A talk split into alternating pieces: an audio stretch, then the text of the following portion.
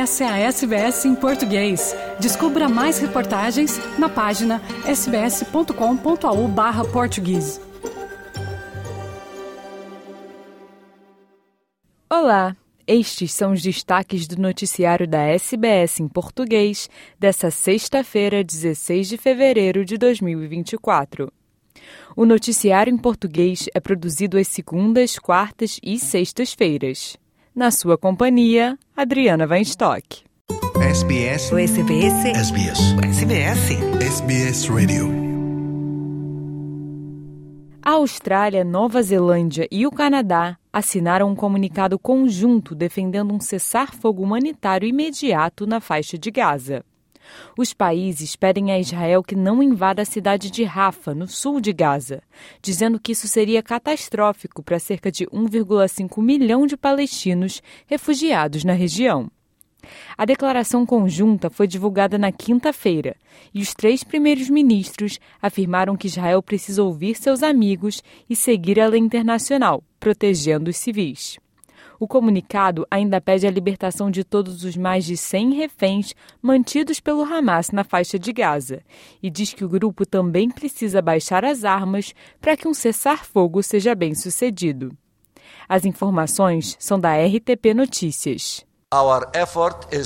O nosso esforço é fazer os possíveis para impedir Israel de cometer este crime de despovoamento da faixa de Gaza e parar a guerra imediatamente.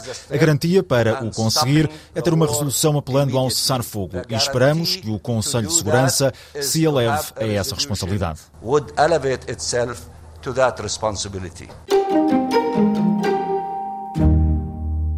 A taxa de desemprego da Austrália aumentou para 4,1%, com 22 mil residentes tendo deixado o mercado de trabalho apenas em janeiro.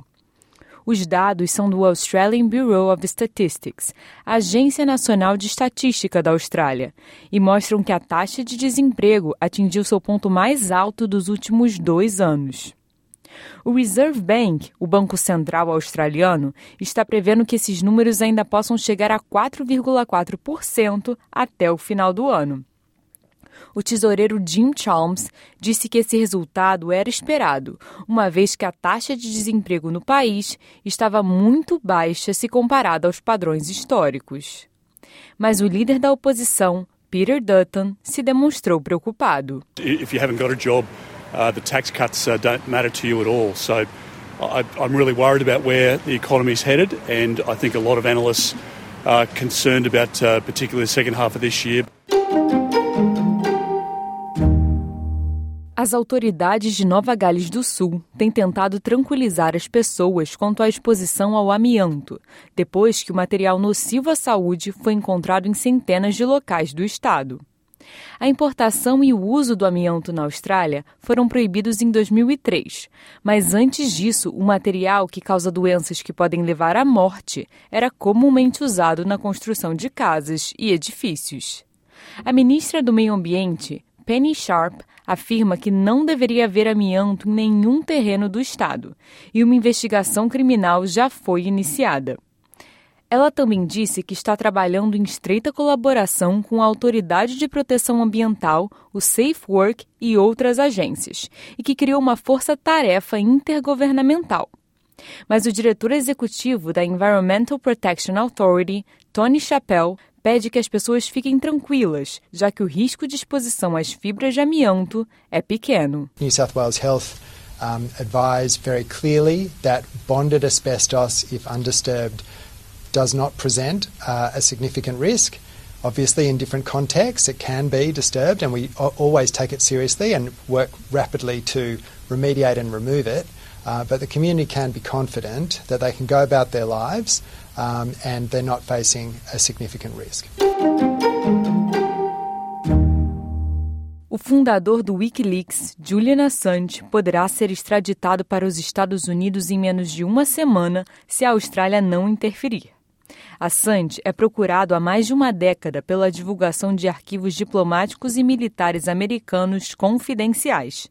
Sua esposa, Stella Assange, diz que a extradição de seu marido pode significar a sua morte. Julian will be put in a hole if he is extradited. Make there is no doubt about that. he will put, be put in a hole so far and deep that I don't think I'll ever see him again. Ela ainda disse que não tem esperança de que sua próxima audiência de apelação, que pode ser a última na Grã-Bretanha, seja bem sucedida.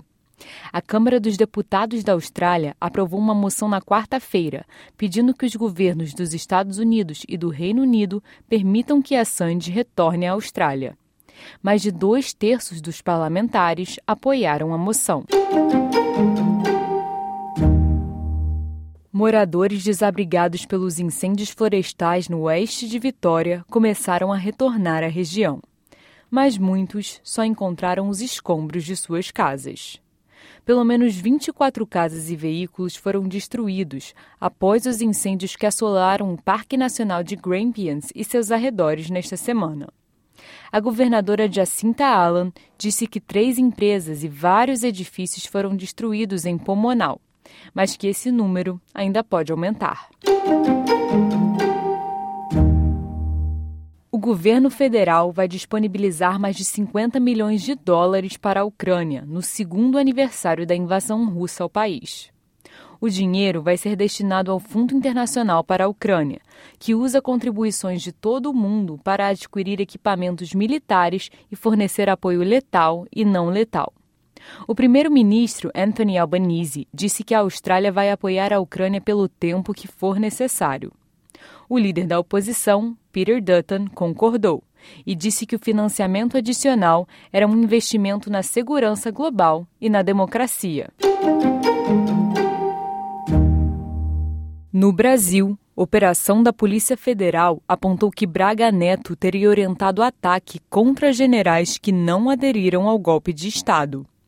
As informações são do repórter Gabriel Brum, da Rádio Agência Nacional. Investigações da Operação Tempos Veritatis da Polícia Federal apontam que o ex-ministro da Casa Civil, general Walter Braga Neto, teria orientado ataques contra generais que não aderiram ao plano de golpe de Estado. Em conversas retiradas do celular do ex-major do Exército, Ailton Barros, anexadas à decisão do ministro Alexandre de Moraes, do Supremo Tribunal Federal, Braga Neto teria enviado uma mensagem de um membro das Forças Especiais criticando o ex-comandante do Exército, Freire Gomes. Em resposta, Barros teria sugerido pressionar Freire Gomes e oferecer a cabeça dele aos leões, caso não aderisse ao golpe. Nesse diálogo, o ex-ministro teria inclusive ofendido o então comandante do Exército. Em outra mensagem, Braga Neto teria dito que o general Tomás Paiva, atual comandante do Exército, falou mal de todo o alto comando da força e que o general nunca valeu nada, entre aspas. O ex-ministro teria tentado ainda vincular Paiva ao PT. O ex-chefe da Aeronáutica, Tenente Brigadeiro Batista Júnior, foi outro alvo. Ele chegou a ser chamado de traidor da pátria. Por outro lado, o então comandante da Marinha, o almirante Almir Garnier, deveria ser elogiado Segundo a investigação, na colaboração premiada, Mauro Cid teria relatado que Garnier concordou com a proposta de golpe numa reunião com Jair Bolsonaro. Tentamos falar com a defesa do general Braga Neto, mas não conseguimos contato até o fechamento desta reportagem. Da Rádio Nacional em Brasília, Gabriel Brum. Quer ouvir mais notícias como essa? Ouça na Apple Podcasts, no Google Podcasts, no Spotify ou em qualquer leitor de podcasts.